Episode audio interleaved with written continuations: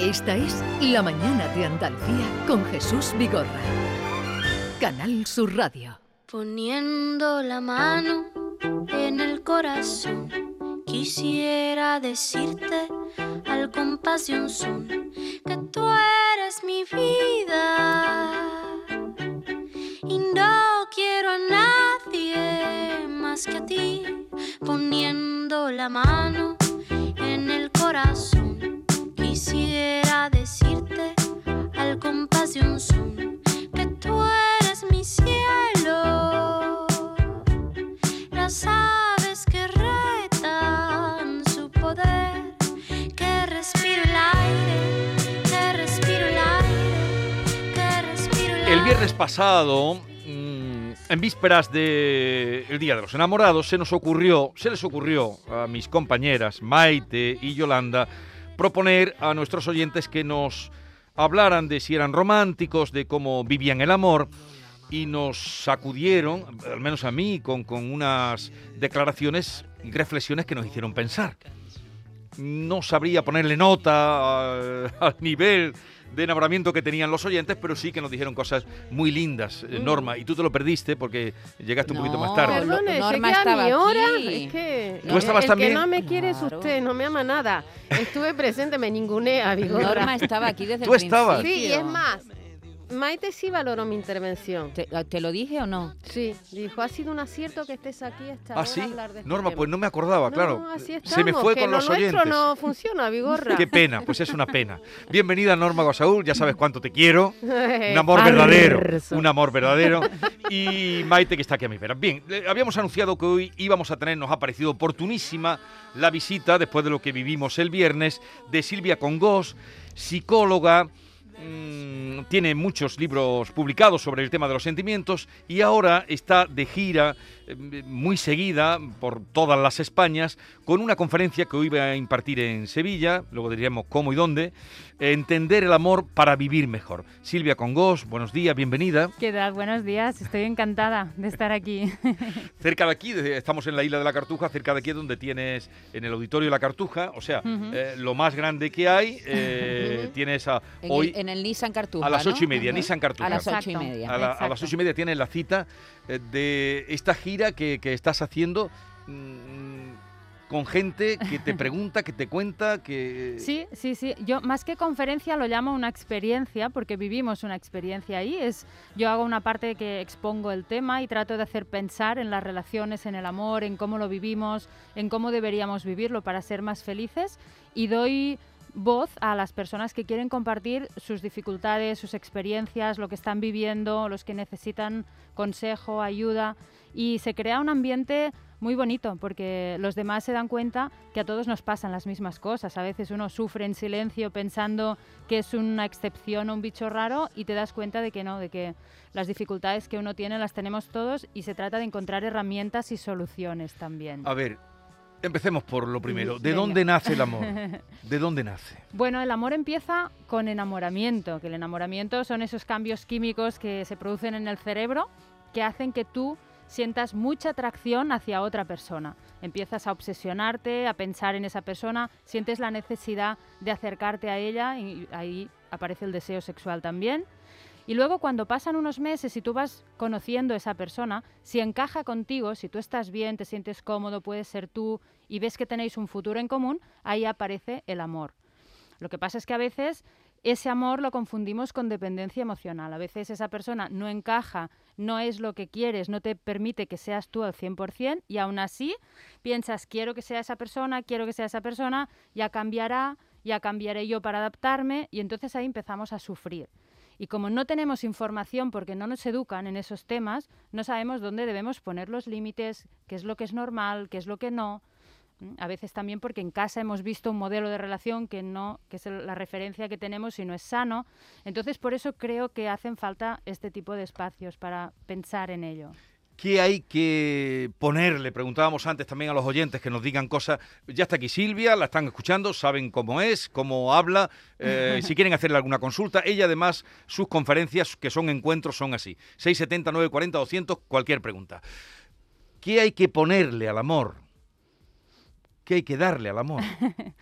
Pues hay que darle espacio, hay que darle hay que preguntarse si somos capaces de aceptar a la otra persona como es, si necesitamos que cambie o si nos imaginamos que esa persona dentro de X años va a seguir siendo igual si sentimos que nos va bien, que podemos aceptarla, tal y como es. Hay que darle también un espacio para la comunicación, para poder compartir aquello que sentimos, aquello que necesitamos, aquello que nos duele, aquello que deseamos, y ser transparentes y ser sinceros hay que darle también, tiene que llevar implícito un punto de deseo, de atracción, porque si no, dejamos de ser dos amantes para ser dos amigos.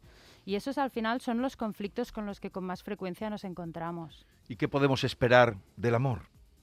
Pues cada uno, porque fíjate que hay, hay, personas que dicen, no, no hay que esperar nada, no hay que tener expectativas, ¿no? Este es un tema que genera a veces bastante controversia. Yo creo que, si somos sinceros, todos esperamos algo. Cuando tú das, siempre esperas recibir algo. Entonces, cada uno se tiene que preguntar qué es lo que espera de esa relación, qué es lo que espera de esa persona y qué es lo que espera de ese vínculo de amor. Es algo que cada uno tiene que hacerse esa pregunta. Silvia, y luego está el paso del tiempo, ¿no? Porque claro, eh, no es lo mismo una pareja que lleve, que, que, acabe de empezar, que el proceso de enamoramiento que es pasajero, claro. lleven tres años, cuatro años y luego están esas parejas que tienen, esas parejas felices mayores. sí. E, esas, a esas sí, con esas sí que había que hablar, ¿eh? Para que nos cuenten el secreto de por qué hay amores que perduran. ¿Y por qué hay amores que se marchitan en, tres días? Claro, eso, de eso también hablamos en el evento de hoy. Yo creo que sí que es verdad que existen estas parejas, porque a veces a mí me preguntan, ¿existen las relaciones para toda la vida que envejecen juntos? Sí, existen. Y son casos en los que siempre hay una base sólida que los sustenta, evidentemente hay unos valores en común, hay unos puntos en los que coinciden y que saben ir adaptándose a los cambios de la vida, porque van pasando conflictos, dificultades, todos los tenemos, pero como tienen esa base se van adaptando y siguen fortaleciéndose. Bueno, vamos a ir intercalando, como les hemos dicho, lo que los oyentes quieran preguntar o contar o, o decir. Buenos días, Jesús y equipo. Nati del Puerto Santa María, pues yo sigo a Silvia por Instagram y la verdad que me ha aclarado muchas dudas que tenía. Así que muchas gracias Silvia y buen fin de semana a todos. Ay, qué bien. Claro, tienes ahí en las redes sociales un montón de gente que te sigue, Silvia, que ve tus conferencias, porque a, través de internet podemos seguirlas también. Exacto, sí, sí. Buenos días, estoy equipo. Pues mira, pues yo sí estoy enamorado y a la chica a la que conocí pues la quiero con toda mi alma, pero ocurre una cosa que es que yo creo que a mí me ha picado el bichito del poliamor. Y tengo ahí dos frentes abiertos que si tuviera que elegir lo tendría claro, pero me costaría mucho dejarlo atrás mi otro amor. Bueno, yo a este le diría que es un fresco, eh, pero Silvia sabe más. No necesariamente fresco, son nuevos modelos también, que lo diga ella. Mira, yo creo que hay tantos modelos de relaciones como personas se sientan cómodas en esos modelos. Lo que sí que es importante, mm, pues se puede enfocar de muchas maneras, pero es importante que él tenga claro qué es lo que quiere, qué es lo que desea y lo que siente que necesita, que sea claro con esa pareja con de la que se ha enamorado y que si ella no quiere lo mismo, no se siente cómoda en esa relación poliamorosa, pues que se vaya de ahí y que lo corten lo antes posible. Porque Silvia, los modelos, el modelo de, de, pareja ha cambiado. Antes duraba 30 años un matrimonio o hasta el fin de la mm. vida. Y ahora, sin embargo, el promedio, según las estadísticas, de un matrimonio son ocho años, que a partir de los cinco ya la cosa tal. ¿Qué pasa con el mm. amor? ¿Ha cambiado la manera de amar? ¿Que siempre fue así y mm. nos unía a otras cosas? Claro, yo creo que no ha cambiado la manera de amar, sino la manera de entender las relaciones. Tú cuando empiezas una relación, por lo general, no lo haces de forma consciente pensando, voy a conocer bien a esa persona, yo sé qué es lo que busco, cuáles son mis valores, voy a averiguar si tiene los mismos, si me veo en un futuro. Antes las personas se casaban a veces apenas se conocían y luego te vas, vas conociéndote cuando vas entrando en la relación y muchas veces ya estás casado cuando conoces de verdad a la otra persona. Entonces, claro, si luego te das cuenta, ya sea que, has elegido mal o que tú con el tiempo vas cambiando y llega un punto en el que ya no sientes que quieras estar al lado de esa persona porque no te, no te compensa, no te gusta, no la admiras, no eres feliz, ¿qué tienes que hacer? ¿Mantenerte ahí porque ya te has casado un día y te tienes que resignar? O hay opciones, ¿no? Entonces, yo creo que esto es un cambio más, como todos los cambios que vivimos en la vida, que la vida es cambio constante, y es bueno que entendamos que igual que un trabajo, sabemos que no nos va, no vamos a estar en el mismo trabajo toda la vida, ni vamos a lo mejor a vivir en el mismo sitio, ni seguirá todo igual como una línea recta, la relación es igual, es algo que está vivo y que puede ser que un día sintamos que queremos otra cosa o estar con otra persona y ahora lo entendemos más que antes. No te puedo comprender corazón loco. No te puedo comprender y ellas tampoco. Buenos días, tú y compañía. Mira, en el tema de la pareja, lo único que tiene que hacer uno, lo único, es ser tú mismo.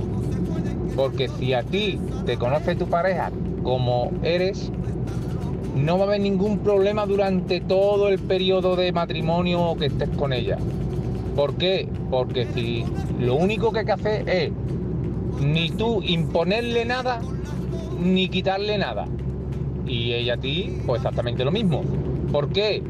Porque si tú empiezas a imponerle cosas y a quitarle, pues es normal que el matrimonio no vaya a buen puerto. Entonces, lo del tema de ser más cariñoso, menos cariñoso, más detallista, eso no se hace, eso se nace. Si no lo eres y lo eres al principio, después te lo van a reprochar. Así que tienes que ser como eres, ni más ni menos. Y este así todo será de color de rosa. Ah, este señor lo tiene como muy claro, ¿no? Ser tú mismo. Lo tiene muy claro y ha dicho cosas que son muy importantes y con las que estoy muy de acuerdo.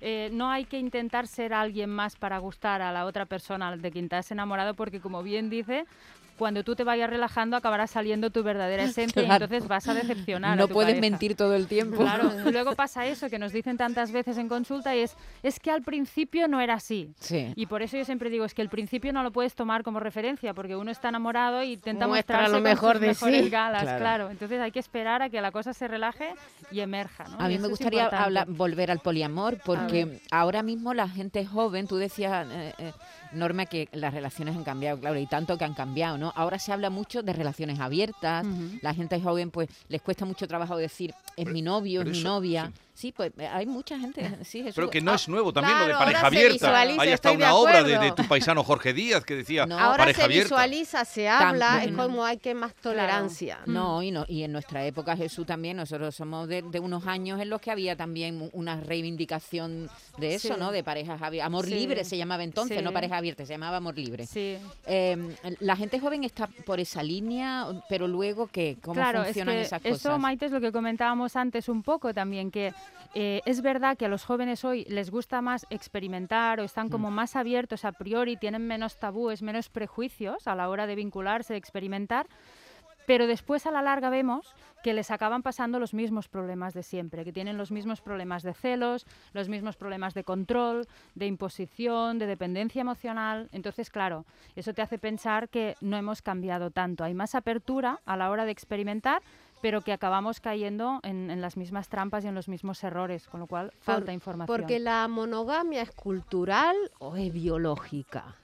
Yo creo que la monogamia es, em, es cultural, pero nosotros, claro, hay quien piensa que somos animales y que los animales pues somos polígamos y, que eso nos lo estamos imponiendo, pero no hay que olvidar que el ser humano, aunque viene del animal, somos seres racionales. Eso significa que podemos razonar las cosas y que nos podemos plantear qué es lo que mejor nos va a venir, qué es lo que queremos hacer.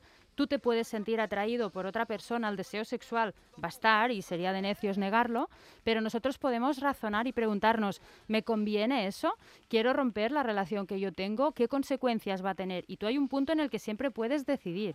Entonces, eso los animales no lo tienen. Por lo tanto, sí que hay un punto de deseo que es biológico, pero nosotros lo tenemos educado y entrenado y que estamos bien también siendo monógamos y el que no le encaje pues tendrá otras opciones. Porque el amor para toda la vida existe.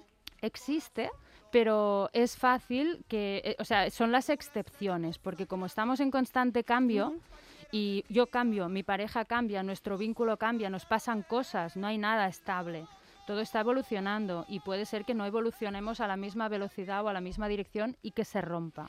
Eh, como ya me lo habéis oído otras veces, pero como Silvia a lo mejor no se lo voy a contar. Venga, Una vez entrevisté, bueno, he entrevistado muchas veces a Antonio Gala, un querido amigo, aquí tengo su libro siempre delante. Y le pregunté una vez, eh, Antonio, ¿cree usted en el amor para toda la vida? Y me contestó, para la vida de los otros sí, para la mía no. Qué bueno, sí, sí. Saber sus limitaciones también es importante, ¿no? Sí, sí. Y, y, aparte sabemos que cada persona se calcula que tendremos entre dos y tres relaciones de promedio eh, a lo largo de nuestra vida. Hay quien tendrá una y hay quien tendrá muchas más, ¿no? Pero eso ya es lo normal. Pues yo puedo contar que mañana me caso. Oh. Tenemos casi 54 años los dos él viene de dos relaciones anteriores, yo vengo de una relación anterior, ambos tenemos ya hijos veinteañeros y nos hemos encontrado después de 30 años sin saber uno del otro, porque fuimos compañeros de instituto. Y mañana nos casamos. Llevamos ya unos años de convivencia y hemos visto que esto funciona, que somos súper felices, que congeniamos y que somos capaces de expresarnos y tenemos claro que si algún día no funciona, intentaremos resolverlo con el mismo amor que llevamos ahora. O sea que yo sí creo en el amor y en las segundas oportunidades. Venga, un beso a todos. Oye, muchas gracias. Y enhorabuena, nos has emocionado. Qué bonito. E- ese amor maduro. Así debe ser, así debe ser. Convivir, experimentar cómo nos sentimos. Si vemos que estar junto con ese compañero o compañera nos hace sentir mejor, incluso que estando solos, habiendo, aprender a estar habiendo aprendido a estar sin pareja, que creo que es muy importante. Y si vemos que eso mejora nuestros días y que nos apetece y estamos bien, perfecto, pues a disfrutarlo. Sí, y además es distinto, ¿verdad? Ese amor maduro, cuando ya viene a lo mejor de relaciones fracasadas, claro. se saborea de otra manera. Claro, y si has aprendido de los fracasos anteriores. No todo el mundo aprende, ¿verdad? No todo el mundo claro. Buenos días. Pues yo sinceramente no, no creo en el amor. El mejor amor que hay, el que no deba fallar nunca, nunca, nunca, es el amor propio. Yo pienso que hoy lo que tenemos es, más que amor, es un calentón que dura tres, dura dos, dura cuatro, X. Y, ya está, eso es lo que, lo que hay. Entonces yo ya hoy viendo lo que veo y sabiendo lo que sé, pues aconsejo que nada, pues la pareja que se guste, pues decirlo así claramente, mira, me gusta y ya está sin compromiso. Y, fuera y no intentar luego pues hacer un bodorrio con lo que eso lleva para luego un cuatro días se acaba el calentón y, hasta luego.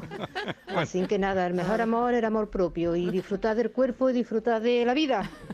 A ver a ver qué nos puedes decir Silvia. A esta señora yo creo que esta señora es lo mismo que hablábamos del poliamor. Es una opción. Ella, a partir de su experiencia, ha llegado a este, este punto de vista y, si ella se siente a gusto con esta decisión, está bien. Yo creo que es una pena renunciar al amor, porque el amor realmente es algo que es bonito, eh, que es, una necesidad humana, pero es verdad que podemos encontrar amor con amigos, con familiares, con otras personas con las que nos vamos cruzando. No tiene por qué ser obligatoriamente de pareja. No es una necesidad vital tener pareja. Entonces, es su punto de vista, pero, pero bueno, yo creo que estar abiertos también y no cerrarnos es bonito. A ver, ¿cuándo sabes eh, si se acabó el amor?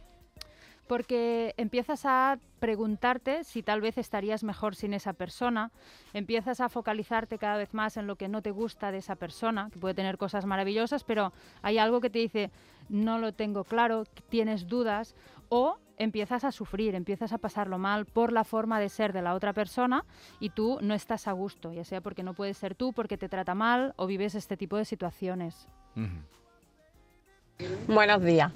Pues yo puedo decir que llevo en total 30 años con mi marido Empecé a los 16, tengo 46, así que hace las cuentas, ya no sé ni los años que llevo casada. Como diría mi suegra en paz descanse, llevamos más tiempo juntos que separados. Y, y, yo sigo enamorada de él y él de mí, espero, creo que sí. Y yo creo que la, la cuestión es remar en el mismo sentido, conocerse, porque nosotros nos conocemos muy, muy bien ya, y, y seguir remando. Espero que me dure toda la vida. Y, y no sé, y es la única relación que, he tenido y que, que, espero seguir manteniendo. Pero sí que es verdad que ahora mismo tengo hijos y ellos ven el amor de otra manera totalmente diferente y las relaciones y todo. Así que yo creo que el amor ha evolucionado, como las personas. Un beso, buen fin de semana. Gracias. Bueno, eh, algo más. Yo quisiera muy bien, muy bien, muy bien el amor, pero ¿cómo nos damos cuenta que estamos en una relación tóxica?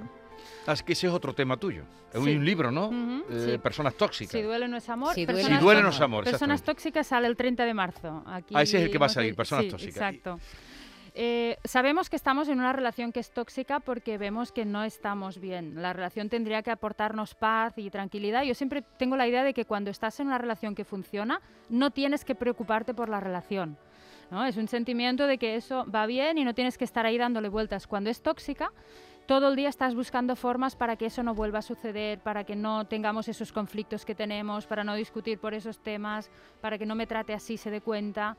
Entonces lo pasas mal, te angustias y eso es un motivo de, de sufrimiento y ahí es cuando algo empieza a ir mal.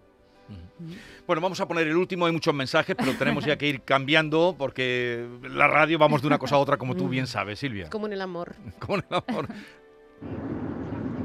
Buenos días, equipo. Esta mañana me tenéis loco perdido. Opa. Que si poliamor, que si el matrimonio dura ocho años, que si mucha libertad. Pues yo sí es verdad que tengo que deciros que tengo dos amores en mi vida y estoy... Vamos, uno sí sé, sí sé cuál me quedaría, que es mi mujer, que llevo 15 años con ella de matrimonio y este año hacemos 22 años juntos. Y no me arrepiento, ¿eh? No me arrepiento de mis dos amores. Ahora, mi mujer no la cambiaría nunca en la vida. Y mi segundo amor creo que tampoco. Mi segundo amor es Canal Sur. Oh, Canal Sur que me acompaña mañana, tarde, todo el me día. tenía el corazón encogido, digo, a ver. Así, yo estaba, que, yo estaba esperando un final. Gente como vosotros, seguir así. Bueno, pues... Una declaración muy bonita. Ay, Vamos favor. a dejarlo aquí. Eh, Silvia, cuando saques el libro nuevo, vengas por aquí, nos avisas y, Perfecto, y hacemos aquí, otra aquí sesión. Recordamos que va a estar en, el Nissan Cartuja, en la calle Albert Einstein, de aquí de la isla de la Cartuja, a las ocho y media de la tarde, hablando de entender el amor para vivir mejor. Gracias. Eh, Silvia, espérate. ¿Tú estás enamorada? Estoy, eh, estoy enamorada, el, amor, el enamoramiento ya pasó y ahora amo a mi pareja, sí. Pues me alegro, me alegro porque Muchas gracias. es eh, una, una situación cuando uno está enamorado, eh, felicísima. Es muy bonito y que dure. Pues ya lo sabes, aquí tienes tu casa, cuando vuelvas por aquí seguimos, hacemos segunda sesión. Perfecto, muchísimas gracias, un placer. Adiós.